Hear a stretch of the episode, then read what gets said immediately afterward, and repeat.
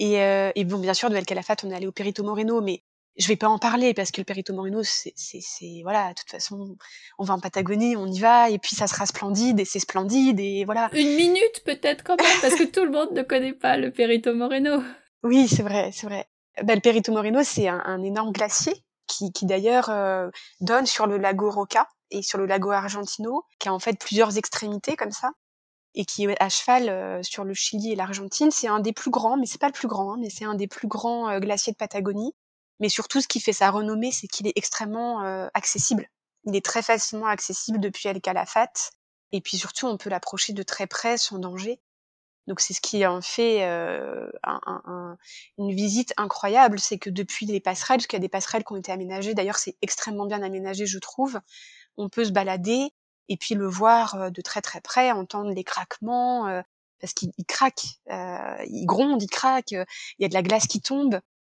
Et puis il est aussi un, peu mythique parce que c'est un des seuls glaciers au monde qui ne recule pas.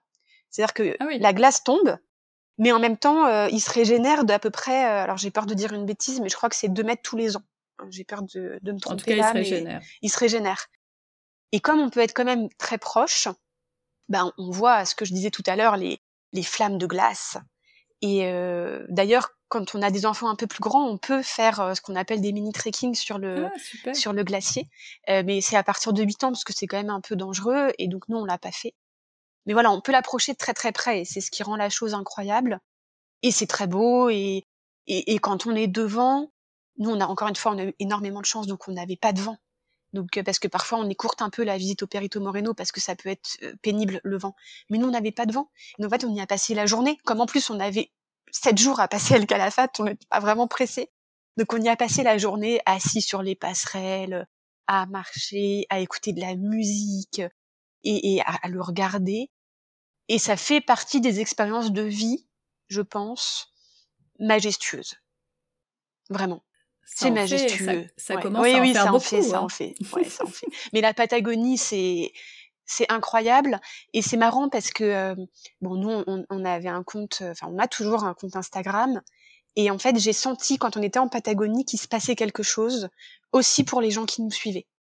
J'ai jamais eu autant de messages euh, privés. J'ai même eu des personnes qui m'ont dit, bah c'est bon, on a pris notre billet pour euh, le printemps prochain du coup l'automne prochain, on va en Patagonie. J'ai énormément de gens qui m'ont demandé des adresses et qui ont été aussi transportés, je pense, euh, par notre voyage. Et, euh, et, peut-être plus que partout ailleurs. Parce que euh, je crois qu'effectivement, c'est un voyage hors du commun et que nous, on a eu quand même, on a cumulé quand même pas mal de chance. Et je pense que c'est aussi lié au fait qu'on a pris notre temps. Tu vois, quand t'as pas, fait, finalement, tu te dis, ben, en fait, je resterai là le temps qu'il faut. Et ben, ça change tout et, et, tu vis les choses vraiment différemment. Donc euh, voilà, je on a fait aussi d'ailleurs, je le dis rapidement parce que s'il y a des personnes qui nous écoutent qui veulent faire un voyage en Patagonie, à El Calafate, on peut aussi faire une croisière pour aller voir d'autres glaciers. Et ça coûte un peu cher. Ouais. Mais euh, on l'a fait.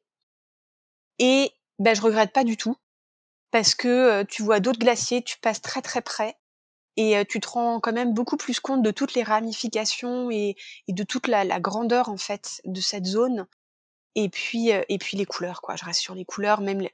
en fait c'est une croisière sur le lago Argenti... Argentino et puis ces ramifications et tu as une couleur de lac qui est euh, un peu laiteux comme ça euh, et et c'est surréaliste en fait comme comme toute la Patagonie c'est surréaliste et donc si on peut se le permettre je crois qu'il faut aussi faire cette croisière pour le vivre un peu différemment. Ok. En tout cas, ça donne euh, plein de pistes différentes.